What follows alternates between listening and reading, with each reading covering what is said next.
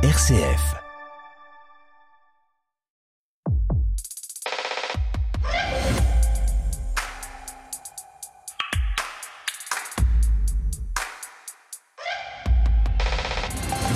Bonjour à tous et bienvenue dans Effervescence, le magazine de l'étonnement culturel. Le pape est mort et vous vous rappelez cette comptine enfantine? Le pape est mort et un nouveau pape est appelé à régner. À régner? Quel drôle de nom pour un pape Pourquoi pas Libellulou Papélion Eh bien non, le pape est mort, mais pas de nouveau pape appelé à régner. François continue son petit bonhomme de chemin, mais jusqu'à quand? Petit bonhomme de chemin également pour les chroniqueurs d'effervescence. Ils évoqueront avec nous le cas Pénac, à l'occasion de la sortie du dernier volume de la tribu Malocène. Et dans la tribu d'effervescence cette semaine, il y a Stéphane Covio, bonjour. Bonjour à tous. Vous êtes de l'association Venez et Voyez. Avec vous, on aura un avant-goût des activités que vous proposez avec Venez et Voyez, avec la visite de l'exposition Kokoschka à Paris et la découverte du gothique toulousain au musée de Cluny. Laetitia Forge d'Arc, bonjour. Bonjour. Vous êtes avec nous depuis Strasbourg. Vous avez été au cinéma voir Les Huit Montagnes, une histoire d'amitié italienne. Et on découvrira une page de l'art brut grâce à une expo à la collection Wurt. Ingrid Blanchard, bonjour. Bonjour Stéphanie, bonjour à tous. Alors votre actu à vous, c'est la sortie de la troisième saison de votre podcast Fragile. Vous quittez votre île de Porquerolles pour aller sonder les cœurs des amoureux de l'île du Levant. Ça se trouve dans toutes les plateformes de podcast. Pour Effervescence, vous nous parlerez cinéma avec le dernier film du coréen Coréeda, Les Bonnes Étoiles, et une exposition photo à hier du photographe Bernard Plossu. Enfin, David Groison, je termine avec vous. Bonjour. Bonjour. Vous êtes toujours le directeur de Phosphore et cette semaine, vous avez un pied dans la BD avec le dernier volume de l'Arabe du futur et un pied dans la photo avec une exposition parisienne en forme de réconciliation entre les générations et ça nous fera une belle histoire à raconter. Effervescence, une émission présentée par Stéphanie Gallet. À l'heure où vous écouterez cette émission, la dépouille de Benoît XVI aura rejoint la fraîcheur et le calme des grottes du Vatican. Benoît XVI, homme de culture assurément. Si Jean-Paul II s'était essayé au théâtre dans sa jeunesse, Benoît XVI était lui un mélomane et un musicien qui, tant que sa santé le lui permit, jouait du piano quotidiennement. Après, si ce n'était pas un homme de scène, un showman comme son prédécesseur, il n'en était pas moins un homme qui aimait la pompe et son humilité, qu'on a beaucoup vanté du tel c'est quand même quelqu'un qui avait le goût du spectacle et de la mise en scène. J'en veux pour preuve sa formidable collection de couvre-chefs, dont les photos circulent aujourd'hui sur Internet, et à côté desquelles les bibis de feu la reine d'Angleterre font pas le figure. Il y a les chapeaux, le fameux bonnet Camoro ou encore le chapeau Saturne, deux couvre-chefs tombés en désuétude, mais remis à la mode par Ratzinger, devenu pape. Il y a donc les chapeaux, il y avait aussi les chaussures. Benoît XVI les aimait d'un beau rouge vif, bien loin des croque du pape François. Mais grosse déception, lors de la présentation de sa dépouille, Benoît XVI ne portait que de bien banals souliers noirs, comme si, à l'heure de la mort, la fantaisie de ce si sage théologien n'avait plus droit de citer. Plus sérieusement, hein, si Benoît XVI est autant associé à la culture, c'est pour nous Français, d'abord par son discours qui inaugura la réouverture des Bernardins le 12 septembre 2008, à 17h30 précisément. Le pape, au milieu d'un parterre de politiques, d'intellectuels, d'artistes, va disserter sur les origines culturelles de l'Europe et rendre hommage aux moines et à la tradition monachiste qui ont su, au fil des siècles, chercher le définitif derrière le provisoire. Chercher le définitif derrière le provisoire. Pour Benoît XVI, le définitif, c'est Dieu. Et la quête de Dieu, du permanent, de l'intemporel, est la base de toute démarche artistique et intellectuelle. Un discours qui, à l'époque, avait été salué unanimement, le serait-il encore aujourd'hui?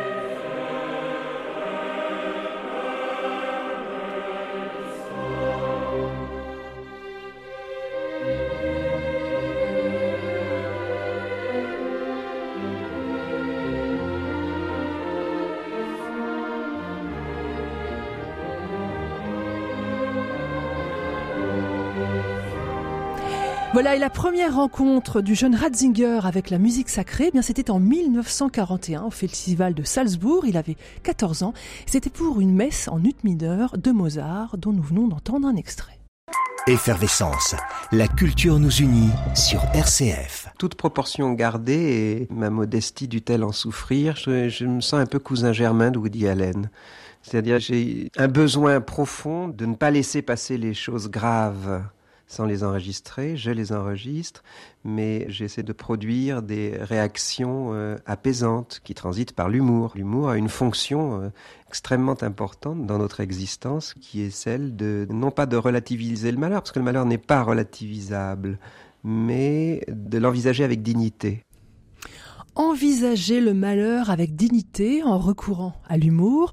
Celui qui se voit en cousin de Woody Allen, c'est Daniel Pennac. Nous sommes en 1990. Il vient d'obtenir le prix du livre inter pour La petite marchande de prose, troisième volet de la saga Malocène.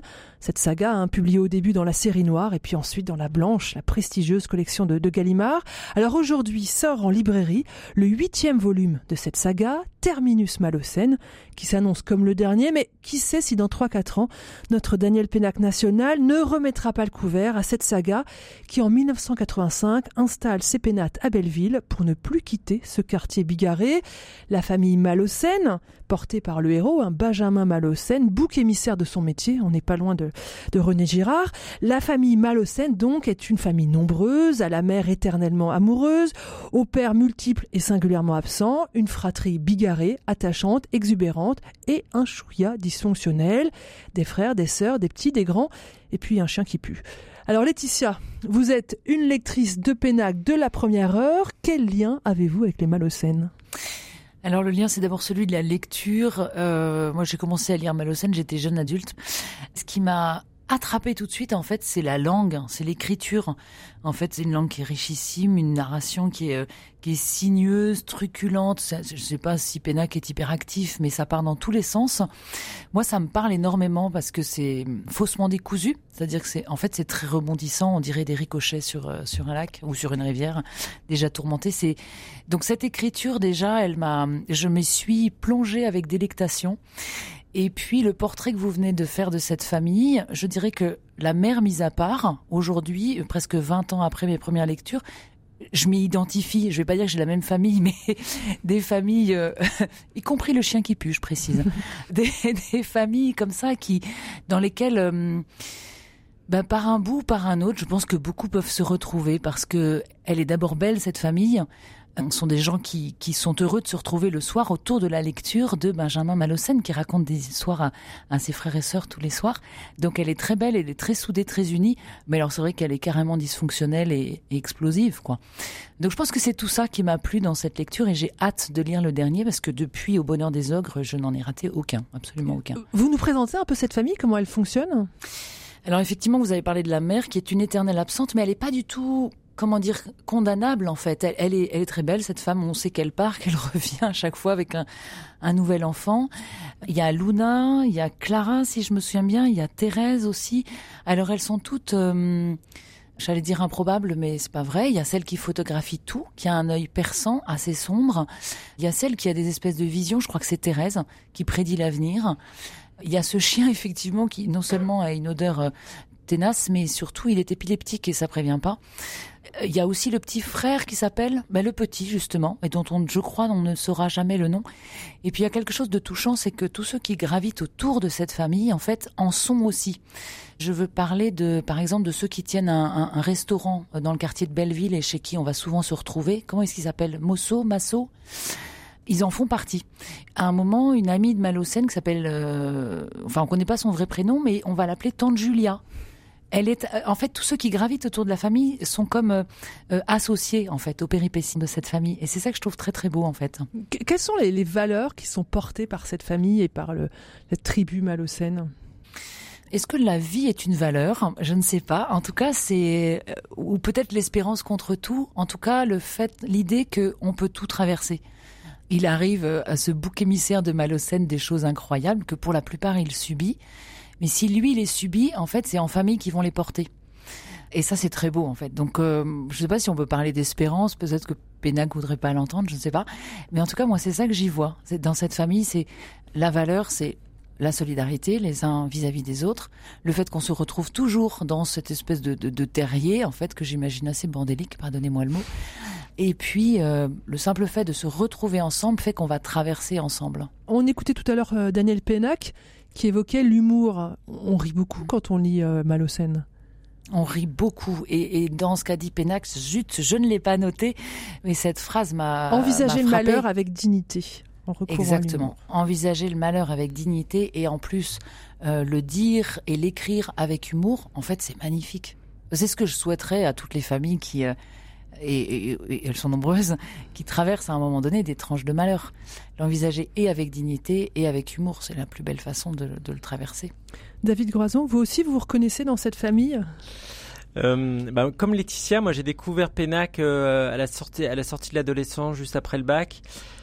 Et, en fait, et en fait, c'est euh, un livre, c'est une saga géniale à offrir justement aux, tout jeunes adultes, aux, gens au, port de, l'âge adulte, parce que au moment où on, arrête de lire, on, est, un peu détaché du livre, on vient de se prendre le bac de français, tout ça, on a, un rapport plus distant au livre. Et là, et là, il y a effectivement une grande chaleur en fait. Il y a cette force du lien que, Laetitia décrit très bien entre tous les membres de la, de la famille. Il y a toutes ces trouvailles de, de langage. Il y a une oralité en fait. On a l'impression qu'on. D'ailleurs, il a il a enregistré aussi en, en livre audio ces, livres parce qu'effectivement, on a vraiment une langue de quelqu'un qui nous, qui nous parle.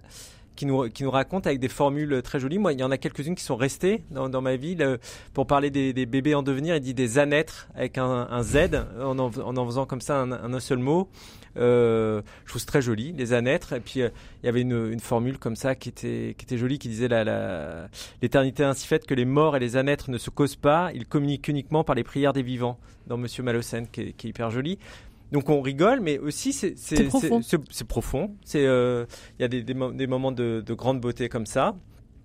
Et puis il y a Belleville il y a le quartier de Belleville. Je voulais demander aux Parisiens de nous raconter ce quartier. C'est quand même un Belleville fantasmé. L'Est parisien. Et eh ben moi, je, effectivement, mais c'est mon fantasme de. Moi, j'étais lyonnais. Je suis arrivé à Paris nourri de, de Malsaine. La première chose que j'ai faite en arrivant à Paris, c'est d'aller à Belleville et de voir le zèbre, parce que y a, dans les premiers romans, il y a euh, essayé de sauver le cinéma le zèbre, et puis donc il y a ce zèbre sur cette façade un peu euh, art déco, très très très coloré, très pop dans un, dans un univers ultra urbain. Alors là, vraiment, euh, la, rue de Belleville. Et d'un coup, à chaque fois, j'y pense. En fait, à chaque fois que je passe à vélo devant ce, devant ce je, je repasse à Malocène. Je repense au Malocène. Et, et ben, on peut se, on peut se l'inventer parce qu'il mm. y a encore effectivement tout ce, ce mélange aussi de, de communautés. Euh, dans, la, dans la tribu Jérémy Malocène, c'est celui qui, qui nomme les enfants à chaque fois. Mm. C'est, quand on dit c'est dysfonctionnel, c'est un peu. Là, là, on est en plein dedans. C'est lui qui est chargé, enfin qui s'est auto-chargé d'ailleurs de, de baptiser à la place des, des parents. Et donc, euh, il l'appelle, euh, donc il, il, donne des noms improbables au, au bébé, hein, de, de, de, dire c'est un ange, voilà, comme prénom, c'est un ange. Bon. Et lui, du coup, il s'appelle Jérémy Mehamed, euh, Jérémy le Baptiste. Et du coup, c'est voilà. Donc il y a, y a, toutes ces, euh, trouvailles, toutes ces trouvailles et, tout, et tous ces, ces, personnages qui, qui, qui, qui, disent aussi la, le multiculturalisme de, Belleville qui existe, qui existe toujours avec, euh, les, populations chinoises euh, du, Maghreb. Voilà, il y a, tout. Encore aussi un monde ouvrier parce qu'il y a beaucoup de, logements sociaux. Donc il y a, quelque chose de, Belleville qu'il a réussi à capter. Et puis le fait que cette saga dure depuis 30 ans, euh, on voit aussi Belleville qui bouge, il bouge aussi dans, le livre. Voilà, il y, a, cette ère du temps qui est là aussi dans les romans. David, le huitième volume, Terminus Malocène, vient de sortir hein, ce, jeudi. On nous dit que c'est le dernier. Moi, j'y crois pas, mais bon. Moi non plus. vous non plus. Bon, euh, vous avez commencé à le lire. On retrouve, euh, on retrouve l'esprit. On y est? On retrouve et l'esprit et, les, les, formules. Moi, bah, j'ai commencé hier soir et là, j'avais une, une formule que je trouvais géniale. C'était les fils impatientent les pères jusqu'au jour où les pères crispent les fils. Euh, bah, je me suis dit, voilà, ça c'est une, belle formule que déjà on peut, garder dans sa besace.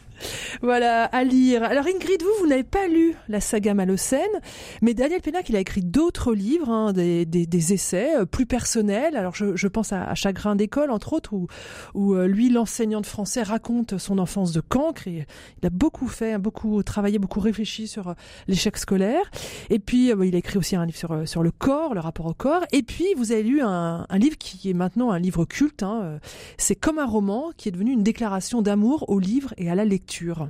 Oui, euh, en effet, Stéphanie. Alors déjà, je voudrais dire à, David et Laetitia qui m'ont vraiment donné envie de lire euh, la saga Malocène. Mais c'est vrai que moi, j'avais été plutôt attirée par euh, cet essai parce que c'est un essai qui parle, en effet, de la lecture, qui la désacralise. Euh, et dans ce livre, bien que étant enseignant hein, et ancien professeur, Daniel Pénac, il porte un regard très critique, en fait, sur le système scolaire et euh, cette façon euh, dont la lecture y est appréhendée avec des, des listes d'ouvrages et d'auteurs à lire, euh, le système d'évaluation qui va bien derrière. Et j'aime beaucoup notamment ce, ce, paragraphe qui ouvre ce, cet essai comme un roman dans lequel Daniel Pénac écrit le verbe lire ne supporte pas l'impératif, aversion qu'il partage avec quelques autres, le verbe aimer, le verbe rêver. On peut toujours essayer, bien sûr, allez-y, aime-moi, rêve, lis, lis, mais lis donc, bon sang, je t'ordonne de lire. Voilà, je trouve que c'est assez puissant et fort et, et on comprend très bien l'intention. C'est un livre dans lequel euh, il euh, torpille complètement l'injonction du euh, il faut lire et puis il nous rappelle en fait cet âge de la petite enfance où ce sont les parents qui nous lisent des livres et où la lecture est vraiment un endroit refuge, un endroit confortable.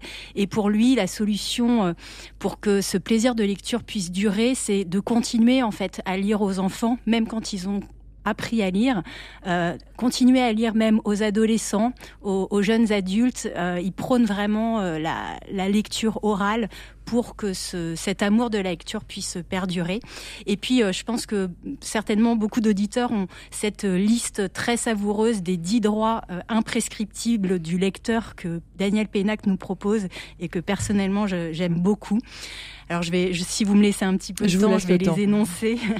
euh, le droit de ne pas lire, le droit de sauter des pages, le droit de ne pas finir un livre, le droit de relire, le droit de lire n'importe quoi, le droit au bovarisme, qui consiste pour les lecteurs à s'évader un peu trop dans le romanesque, le droit de lire n'importe où, le droit de grappiller, le droit de lire à haute voix, le droit de nous taire, à savoir de ne pas forcément parler des livres qu'on lit. Voilà, je trouve que c'est une belle liste de résolutions à s'appliquer soi-même et peut-être même à proposer à, à nos enfants. Alors ces dix droits imprescriptibles du, du, lecteur, ils sont maintenant très connus, ils sont affichés dans un grand nombre de, de, bibliothèques et on voudrait que plus jamais on nous demande à des enfants de faire des résumés de leur lecture. Euh, ces droits imprescriptibles du lecteur, ils ont été écrits en 1991 et dans une interview de François Buniel dans la Grande Librairie il y a cinq ans, eh bien Daniel Pénac en rajoute un. J'en voudrais un onzième. Lequel? Un dernier qui, qui est le, le droit de s'endormir sur une lecture qu'on adore. C'est un, sommeil incroyable.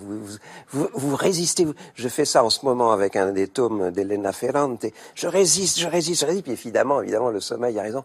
Et c'est un merveilleux endormissement. Mais le livre qu'on aime, pas celui qui vous barbe.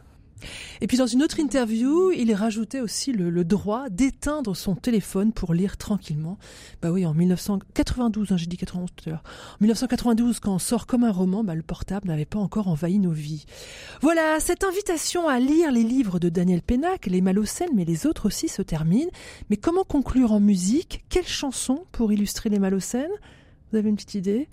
Ben voilà, j'ai trouvé en 1991, hein, alors qu'on pouvait déjà lire les trois premiers volumes de la saga, voilà ce qui circulait sur les radios.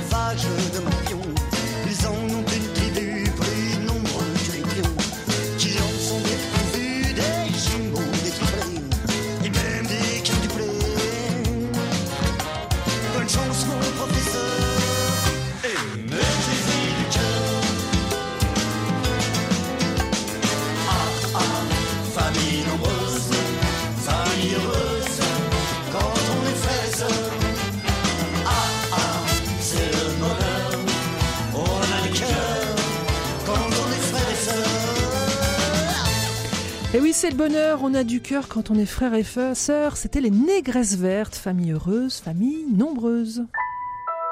Effervescence quand la culture fait briller les yeux. Allez, beaucoup plus sérieusement. On parle d'une exposition, une exposition importante qui se tient en ce moment au musée d'art moderne de la ville de Paris. C'est l'exposition consacrée à Oscar Kokoschka. C'est pas forcément un peintre très très connu, Stéphane Covio. Eh bien justement, ah, moi, c'est un peintre que je connaissais peu. Voilà. Parce qu'en fait, Donc, si vous, vous le connaissez peu, Bah moi oui. je le connaissais encore moins et les auditeurs, je pense, sont comme moi. Voilà, pour le Ah. connaître, il faut voyager.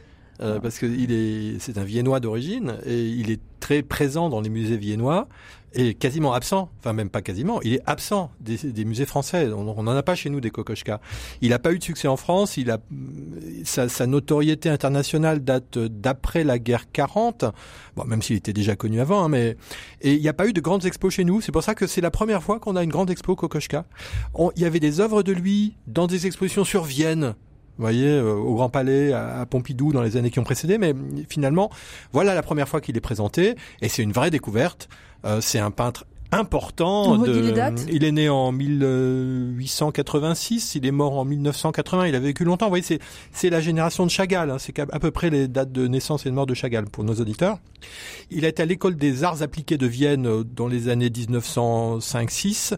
Euh, là, il a été tout de suite repéré par Klimt, qui était euh, le grand personnage de, de l'art moderne de l'époque, hein, dans un style que nous qualifierions en France d'art nouveau, quelque chose de très décoratif. Et puis, euh, c'est le moment où va, va émerger quelque chose de neuf, euh, d'ailleurs par lui et par un autre peintre qui est un peu plus jeune que lui, qui est Schiele. C'est ce qu'on appelle l'expressionnisme. La, la grande modernité dans les pays euh, germaniques, euh, ça va être l'expressionnisme. En France, c'est le cubisme. Vous voyez, c'est des choses comme ça. Et puis, ça va être davantage l'abstraction. Tandis que là-bas, il y a vraiment cette, cette particularité où euh, on va avoir un, un dessin dur, quelque chose de qui est, qui est moins esthétique que l'art nouveau. L'art nouveau, c'est très élégant, c'est des lignes courbes, c'est très euh, plaisant à l'œil. Et là, il y a une espèce de dureté. C'est rude, oui. c'est plus rude.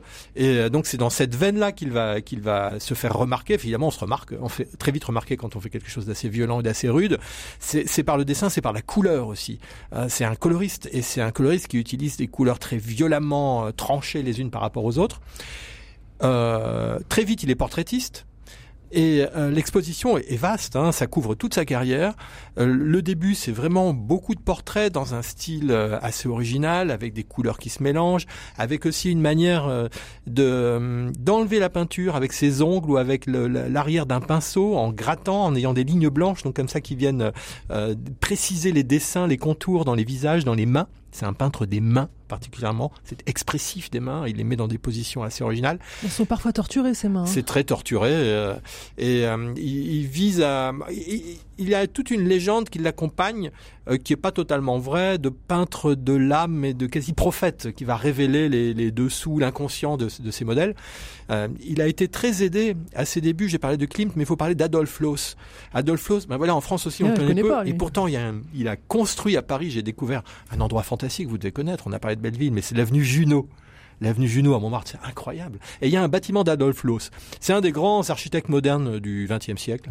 Euh, il a poussé euh, Kokoschka, il lui a fait rencontrer des amis écrivains, il l'a fait entrer dans les cercles euh, divers et variés, et puis il lui a dit, écoute, tu vas faire les portraits des célébrités, et si ça leur plaît pas, c'est moi qui paye le portrait. Alors il a payé beaucoup de portraits. Parce qu'évidemment, cette modernité assez abrupte, ça passait pas. Puis après, Kokoschka, il a fait la guerre 14, il a une biographie. C'est un peintre qui n'a pas fait que de la peinture. Il, a une vie romanesque.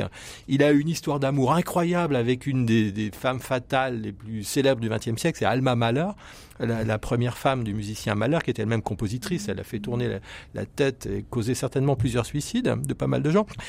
Ce qui est assez remarquable, c'est euh, que c'est quelqu'un qui n'a pas cessé de se renouveler. Et la toute fin de l'exposition, ça explose. Et on a, on a des œuvres, c'est impressionnant. On, on a la sensation que quelqu'un comme Baslitz euh, a été marqué par sa peinture.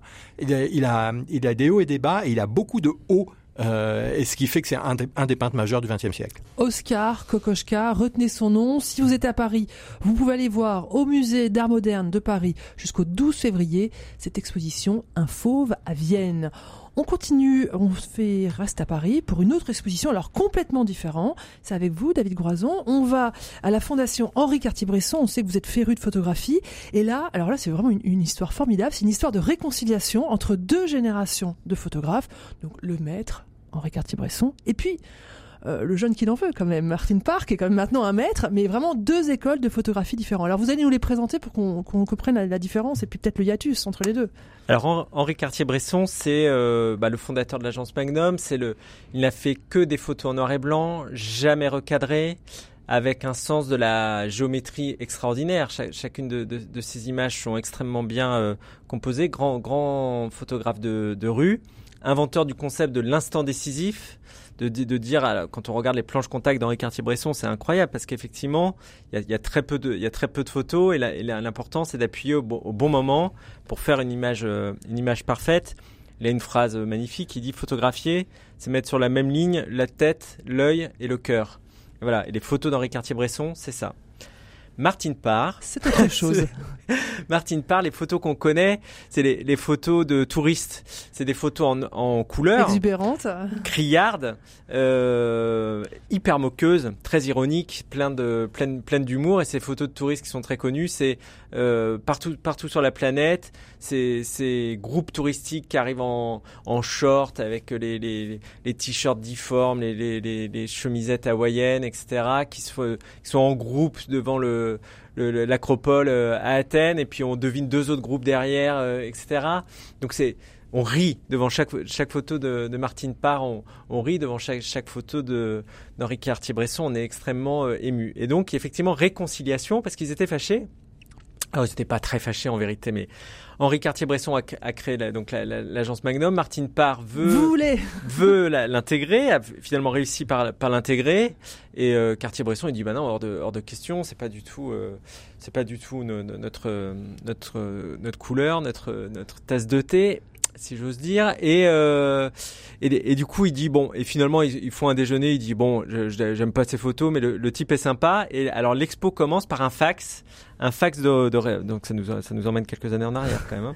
Mais ça, du coup, un fax où il écrit euh, Bresson à Martine Parr. Il dit euh, étant un photographe impulsif, je regrette que ce soit seulement en me retrouvant dans la rue que j'ai mesuré combien excessive a été ma réaction à votre travail, dont je ne connaissais quasiment rien. La seule chose essentielle que j'ai dite lors de notre rencontre, nous appartenons à deux systèmes solaires différents et pourquoi pas, fidèlement, lui écrit ainsi euh, Cartier-Bresson.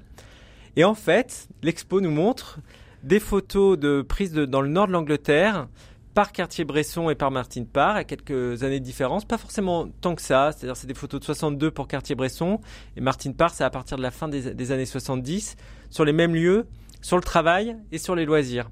Et en fait, eh ben il y a dans on, on, ça nous permet de mettre en exergue qu'il y, y, a pas mal d'humour aussi dans les, les photos de Cartier-Bresson voilà. et, et, et, de la profondeur dans les photos de, de Martine Parr. Donc c'est on, on, traverse des on a de chaque côté à gauche euh, Bresson et à, et à droite Parr et on, on traverse ça. Alors il y a des photos je voulais vous les, vous les décrire pour que vous me disiez. Par exemple il y a des mugs de thé euh, tout, plein de mugs de thé avec des dessins hyper kitsch euh, qui sont qui sont posés comme ça euh, bah c'est qui ça? C'est Par ou c'est bah, moi j'aurais dit c'est Par mais ça doit être Bresson. Bah c'est Par, c'est Par et effectivement mais ça documente quelque chose de très social dans les, les, le fait que les Anglais ils font pas comme nous, ils vont pas à la machine à café, ils préparent du thé pour tout le monde et avec les mugs de chacun dans lequel chacun va se servir. Il y a des ateliers d'usine aussi. On voit toutes les femmes au travail dans, dans leurs ateliers, etc. Avec des posters de d'hommes, euh, de beaux garçons. Ça, c'est qui, c'est qui ça? J'aurais dit pas, mais c'est les deux. C'est les deux. C'est les deux. C'est-à-dire on voit la même photo les deux, euh, sauf que à part, bah là, les garçons deviennent torse nu. Il n'était pas, il était pas en 62, mais c'est la, c'est la même chose. Il y a une phrase de Cartier-Bresson aussi qui est très drôle, euh, parce que ce qui est très différent, c'est que au temps de Cartier-Bresson, les, les, les, à la plage, les hommes sont en, en costard cravate, costard cravate. Et il dit. On est dans les années 60. Dans les 62, ouais. Il dit tout le monde est nu, sauf les Anglais qui sont nés dans leurs habits du dimanche. C'est génial comme phrase.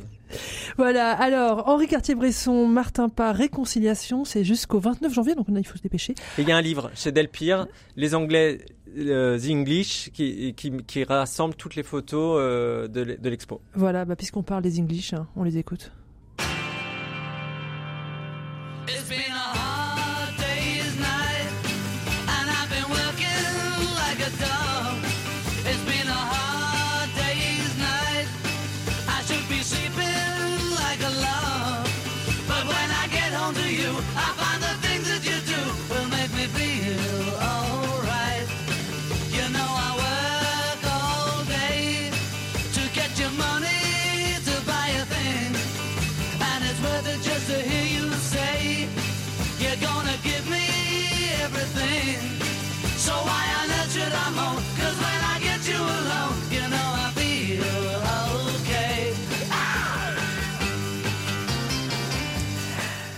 Beatles, et vous rappelez que cette exposition consacrée aux Anglais, ça se passe à la Fondation Henri Cartier-Bresson.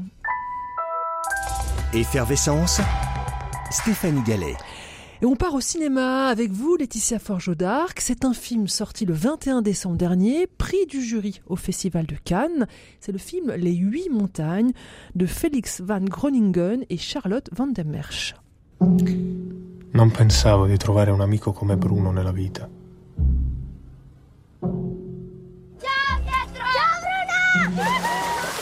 Né che l'amicizia fosse un luogo dove metti le tue radici e che resta ad aspettarti. Just a flash of light in the endless night, and it's done. Ciao Bruno. Ciao Pietro. Alors, euh, à la radio, vous n'avez pas les sous-titres, donc je vous les donne. L'amitié est un lieu où l'on plante ses racines et qui reste là à nous attendre. Voilà, ces huit montagnes, c'est une histoire d'amitié entre deux jeunes garçons qui vont devenir des hommes, Laetitia? Oui, c'est tout à fait ça. Alors, c'est, je trouve ça magnifique d'avoir entendu euh, euh, cet extrait en italien. On aura noté le Ciao Pietro, Ciao Brunate, alors qu'en fait, il s'agit de Pierre et Bruno, deux jeunes garçons d'environ 11-12 ans qui vont se retrouver euh, euh, d'abord euh, par le hasard de leurs vacances, hein, enfin des vacances de Pierre en fait.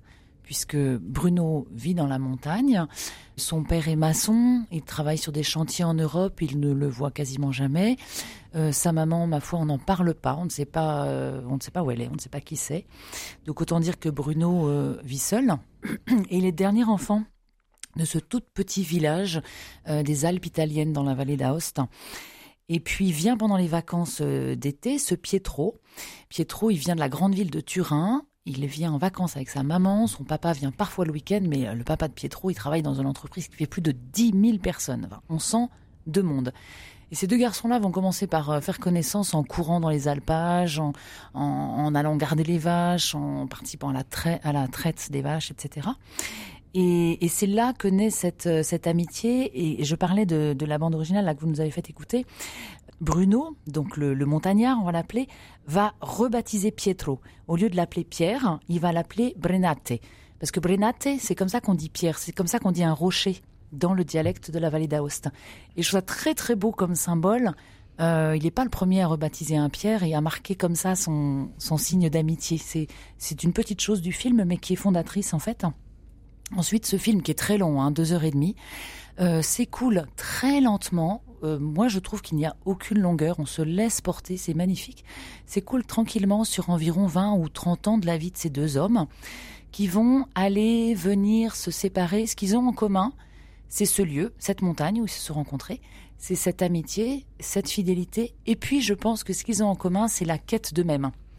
Euh, chacun, d'une façon différente, ils cherchent en fait ce à quoi ils sont destinés en quelque sorte. Alors vous allez me dire c'est bien banal comme thématique, mais en tout cas c'est ce qui a donné son nom au titre du film, puisque les huit montagnes en fait, ça décrit euh, dans la spiritualité notamment tibétaine, Tibet où va se rendre euh, notre ami Pietro, ça décrit en fait comment est-ce qu'un homme, je vous pose la question, comment est-ce qu'un homme trouve plus vite son chemin? Imaginez une carte, au centre une montagne immense, gigantesque, et autour huit montagnes plus petites et huit lacs. Est-ce que c'est l'homme qui fait le tour des huit montagnes ou est-ce que c'est celui qui se rend sur la montagne la plus élevée? Lequel trouve le mieux son chemin? Euh, Je pose la question à nos auditeurs. Euh, je trouve que c'est une illustration et un titre magnifique de, des deux façons dont ces hommes font vitalement chercher leur chemin. L'un en errant partout et l'autre en restant dans la montagne. Là, ça s'appelle les huit montagnes. Alors, changement de décor. Après l'Italie, la Corée, les bonnes étoiles ont reçu le prix du jury Oculminique. Il est signé Koreeda. Koreeda, c'est un grand réalisateur japonais qui, pour l'occasion, s'est rendu en Corée. Ingrid Blanchard, vous avez vu ce film? C'est une histoire de trafic de bébés, mais bien plus que ça. Oui, Stéphanie. Alors euh, bon, déjà, je vais essayer d'être objectif parce que c'est un peu mon réalisateur euh, chouchou, Koreida. J'ai une passion infinie pour euh, son cinéma. Pour moi, c'est le maître absolu pour filmer la famille, qui est son thème de prédilection. Et je renvoie les auditeurs pour qu'ils aillent voir une affaire de famille ou tel père tel fils, qui sont des, petits bijoux. C'est encore le cas dans ce film-là, Les Bonnes Étoiles, où Koreida en effet nous emmène en Corée du Sud, où l'accouchement sous X n'est pas autorisé et où l'abandon de bébé dans une boîte à l'entrée d'une église ou d'un hôpital est une pratique très courante. Euh, L'intrigue, donc, elle commence un peu comme ça. C'est une jeune femme qui dépose son jeune enfant, son bébé, dans une boîte devant une église.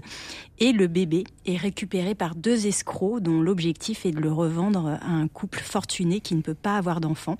Mais rien ne va se passer comme prévu parce que la mère, euh, alors je sais pas forcément par scrupule, mais elle va revenir sur sur euh, sur les sur ses pas et puis euh, elle va rejoindre les deux escrocs finalement dans le kidnapping de son propre enfant.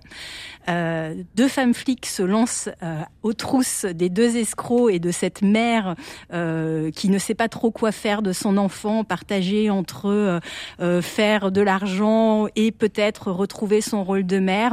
Je ne vais pas spoiler le, film.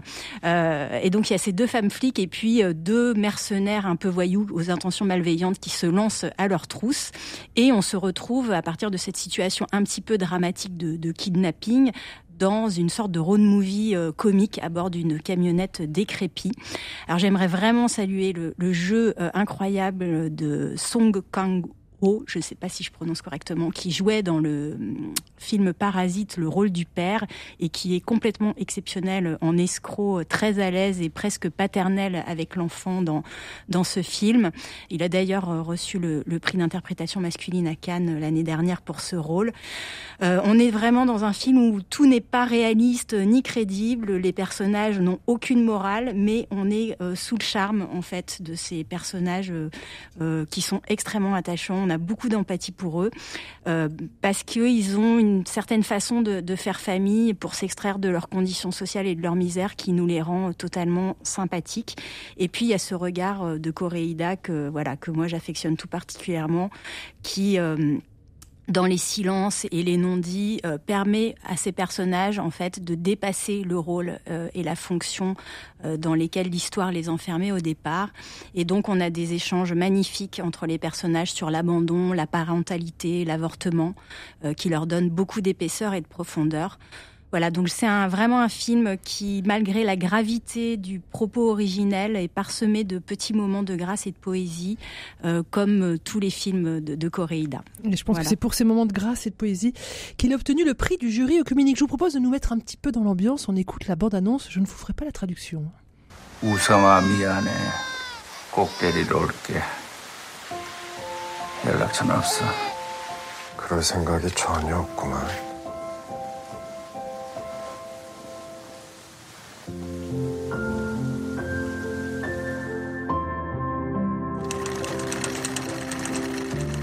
우성아, 우리랑 이제 행복해지자꾸나. 응? 애 엄마가 찾아갔다고? 6개라니요? 아니 무슨 말씀을 그렇게 키워줄 부모를 찾는 거지. 선이라고 해야 되나? 선이 좋아하시네. Les Bonnes Étoiles, un film de Coréeda, coup de cœur d'Ingrid pour cette émission Effervescence. Effervescence, le magazine de l'étonnement culturel. Merci d'écouter Effervescence. Cette semaine, nous sommes avec Stéphane Covio, avec Laetitia Forgeau d'Arc, avec Ingrid Blanchard et avec David Groison. Alors, le compte à rebours pour Angoulême a commencé. Le Salon international de la bande dessinée ouvrira ses portes à la fin du mois. Et en bonne place dans la sélection figure le dernier tome de l'Arabe du futur. C'est signé Riyad Satouf. Alors, David, vous nous avez déjà parlé de Riyad Satouf avec les Cahiers d'Esther. Riyad Satouf, c'est maintenant un des boss hein, de la bande dessinée. Euh, Qu'est-ce qu'on peut dire sur cette série de l'Arabe du futur? C'est le qui vient de sortir sixième. le sixième tome.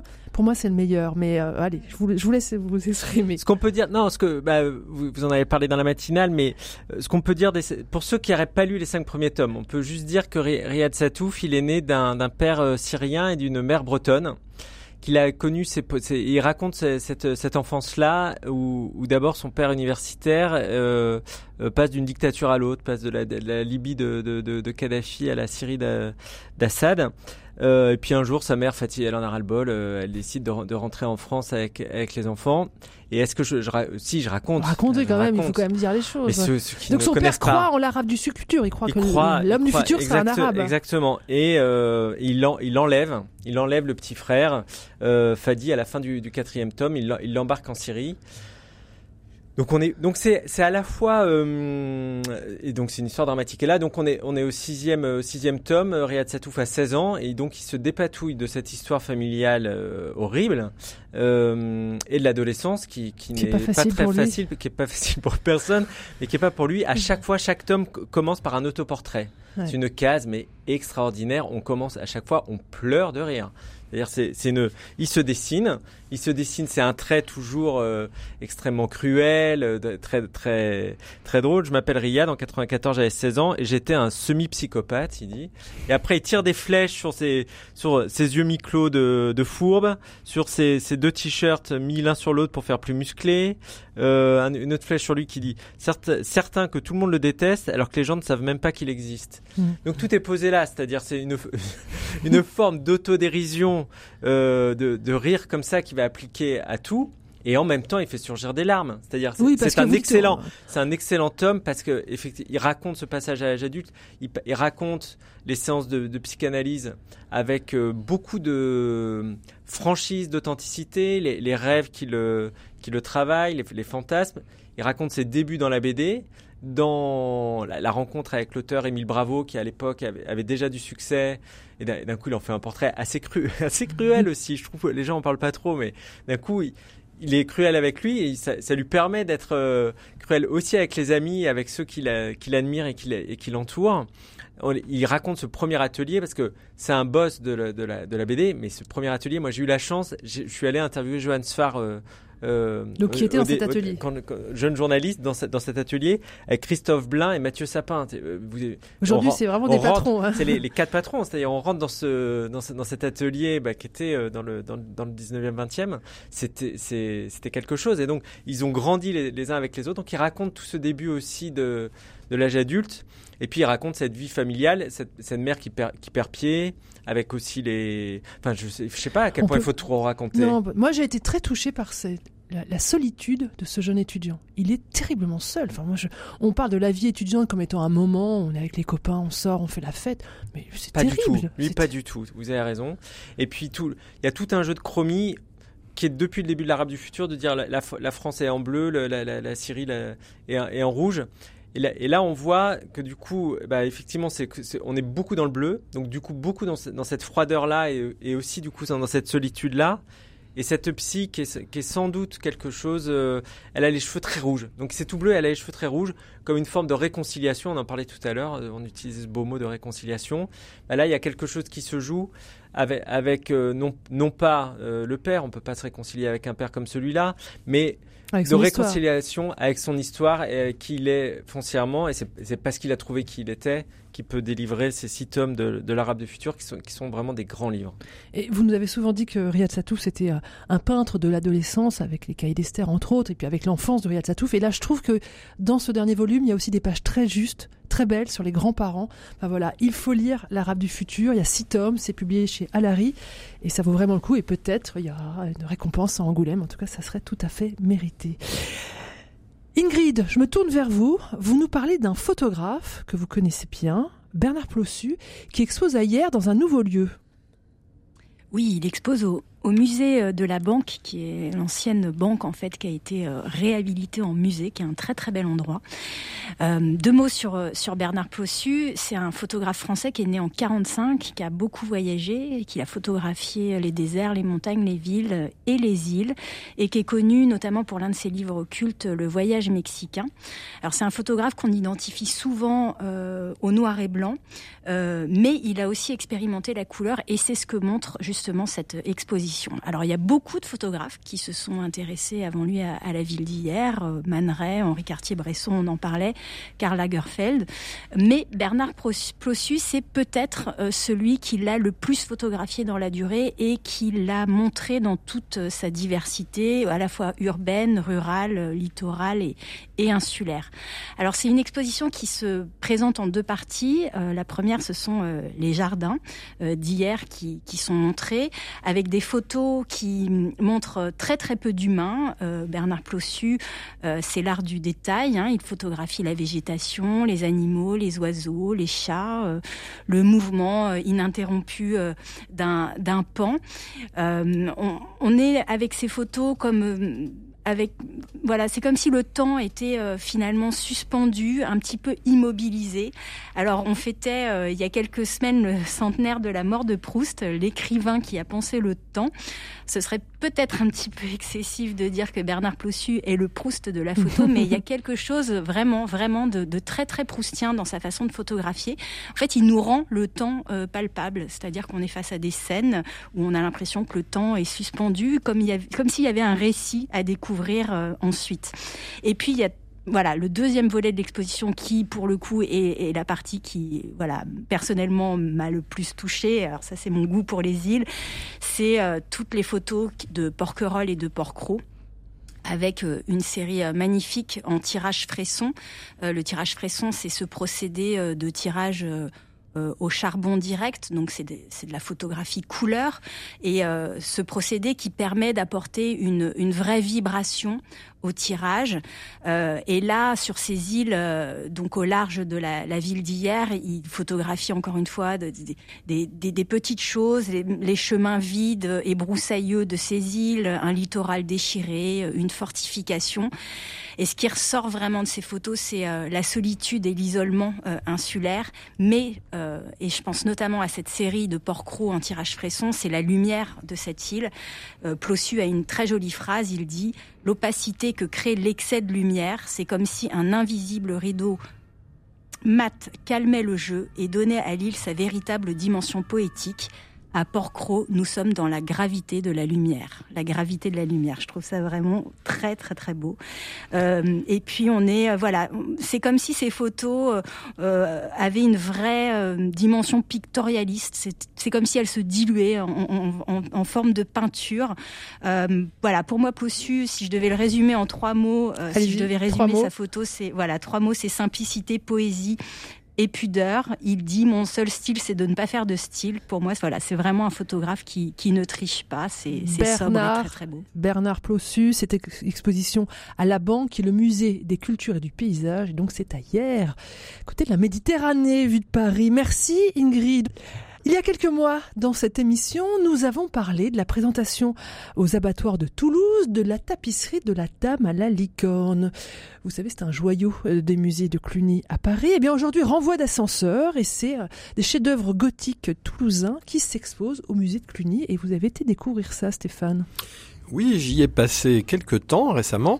Alors c'est l'inverse de l'exposition Kokoschka. Kokoschka, c'est la grande rétrospective. Là, c'est une salle, une pièce, euh, qui est la, pièce la plus ancienne du musée de Cluny, puisque c'est les, anciens termes romains, et euh, sont exposées quelques très belles œuvres. C'est vraiment une exposition euh, que l'on peut attentivement visiter pendant une heure, une petite heure.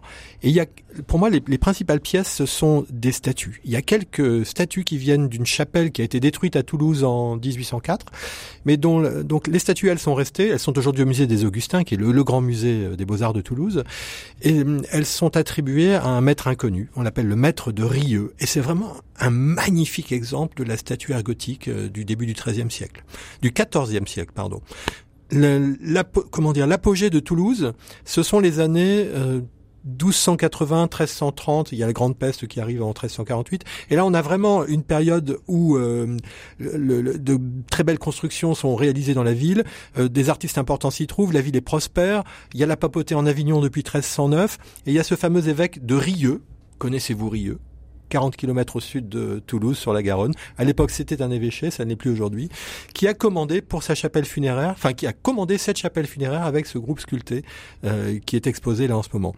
C'est une page d'histoire importante. Il y a des enluminures, il y a des éléments qui évoquent la vie à Toulouse, la vie sociale, la vie quotidienne de, de l'orfèvrerie. Euh, comme je vous disais, c'est mesuré, c'est de très belles pièces. Euh, si on ne connaît pas Toulouse, c'est une véritable découverte. Et je pense que si on connaît Toulouse, eh bien c'est l'occasion de, de, de jeter un œil précis sur quelques œuvres majeures.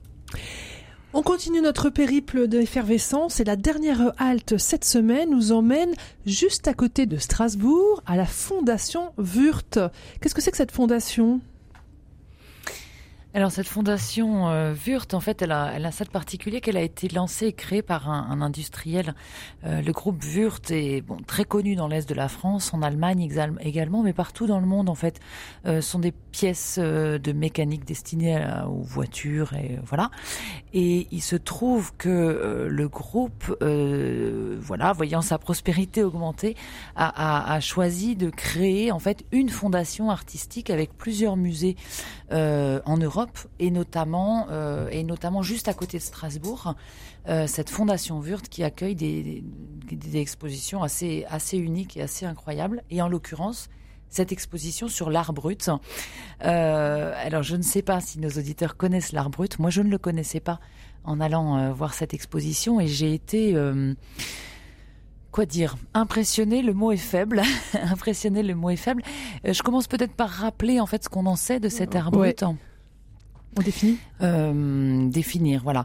Euh, même si je ne sais pas s'il se définit lui-même, puisqu'en fait, le terme art brut, c'est un, un, peintre français, Jean Dubuffet, qui l'a qui l'a donné euh, en, en, lançant cette première exposition euh, 1949 à Paris, une exposition où en fait, lorsqu'il parle d'art brut, il le présente un peu en opposition à l'art euh, classique, académique, culturel installé.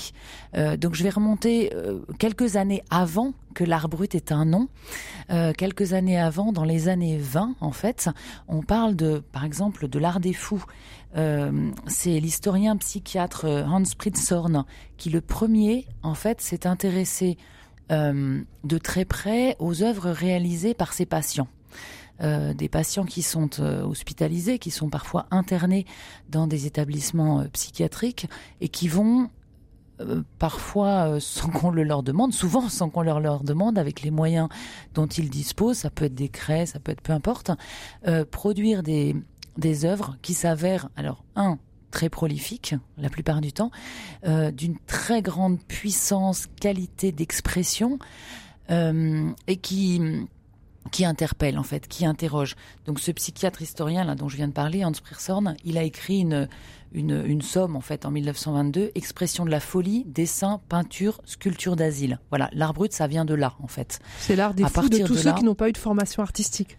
Exactement. C'est-à-dire qu'ensuite, on va le définir. L'un des critères, c'est celui-là. C'est-à-dire pas de formation artistique et pas d'ambition non plus de faire de l'art. C'est-à-dire le projet n'est pas d'être euh, exposé, le projet n'est pas d'être vendu, évidemment. C'est simplement cet art qui sort des tripes, qui sort d'une âme torturée, souvent seule, euh, la plupart du temps marginalisée. Voilà. Euh, Là où je trouve que cette exposition, elle interpelle énormément, c'est qu'on voit beaucoup d'œuvres euh, du début du XXe siècle, c'est-à-dire des, vraiment des débuts de l'art brut. Alors, vous regardez ces œuvres et la plupart du temps, il y a marqué auteur inconnu, euh, sans titre. Donc, vous vous trouvez face à une œuvre qui n'est ni signée, à peine datée. Euh, vous allez avoir le nom d'un- hôpital ou d'une institution psychiatrique, et il y a en face de vous quelque chose de, de sublime. Enfin, moi, j'ai été marquée notamment par euh, une, une peinture sur bois faite au crayon qui vient d'un hôpital psychiatrique quelque part en Italie dans les années 30, euh, que moi j'aurais voulu appeler la dame à la rose ou la dame à l'oiseau. On voit cette femme de profil, le regard un peu perdu, des couleurs pastel qui occupent tout- toute l'œuvre, tout le cadre. Et elle tient une rose sur son cœur et en face d'elle, il y a cet oiseau qui a exactement les mêmes couleurs que la rose. Et hum, il y a un regard, en fait, entre les, deux êtres vivants qui se trouvent sur cette page. Et en fait, on se sent plongé là-dedans. Il y a quelque chose de, hum, très intime, d'un peu désespéré. Euh, voilà, de magnifique. Et la plupart des œuvres euh, que j'ai pu euh, admirer en fait au cours de cette exposition, elles sont, ben, en fait, elles vous attrapent quoi. Euh, elles touchent à l'intimité de, de, leur auteur qu'on ne connaît pas, et c'est pour ça que ça vaut la peine de jeter un œil et de se plonger dans l'art brut. Voilà, alors cette exposition, c'est donc à Erstein, à la Fondation Wurt, et puis je crois que ça fait dialoguer aussi euh, ces œuvres d'anonymes avec euh, des artistes plus installés qui sont dans les, collections de la Fondation Wurt. Si vous vous intéressez à l'art brut, je vous recommande aussi euh, la collection de, de La Racine qu'on peut découvrir au, au musée de Villeneuve d'Ascq, juste à côté de Lille. Voilà, c'est la fin de cette émission Effervescence. Merci de l'avoir suivi. Merci à ceux qui l'ont rendu possible et en premier lieu les chroniqueurs Stéphane Covio, David Groison, Laetitia Forgeau d'Arc et Ingrid Blanchard. Merci à Pierre Samanos qui a réalisé cette émission. Comme d'habitude, je ne vous laisse pas partir sans une citation. En regardant le cours de ma vie, je rends grâce à Dieu d'avoir placé à mes côtés la musique comme une sorte de compagne de voyage qui m'a toujours offert réconfort et joie. Et c'est signé Benoît XVI, c'était en 2007 au terme d'un concert offert pour ses 80 ans dans la salle Paul VI au Vatican. Voilà, je vous souhaite à tous un très très bon week-end et je vous retrouve la semaine prochaine pour un nouvel épisode d'Effervescence.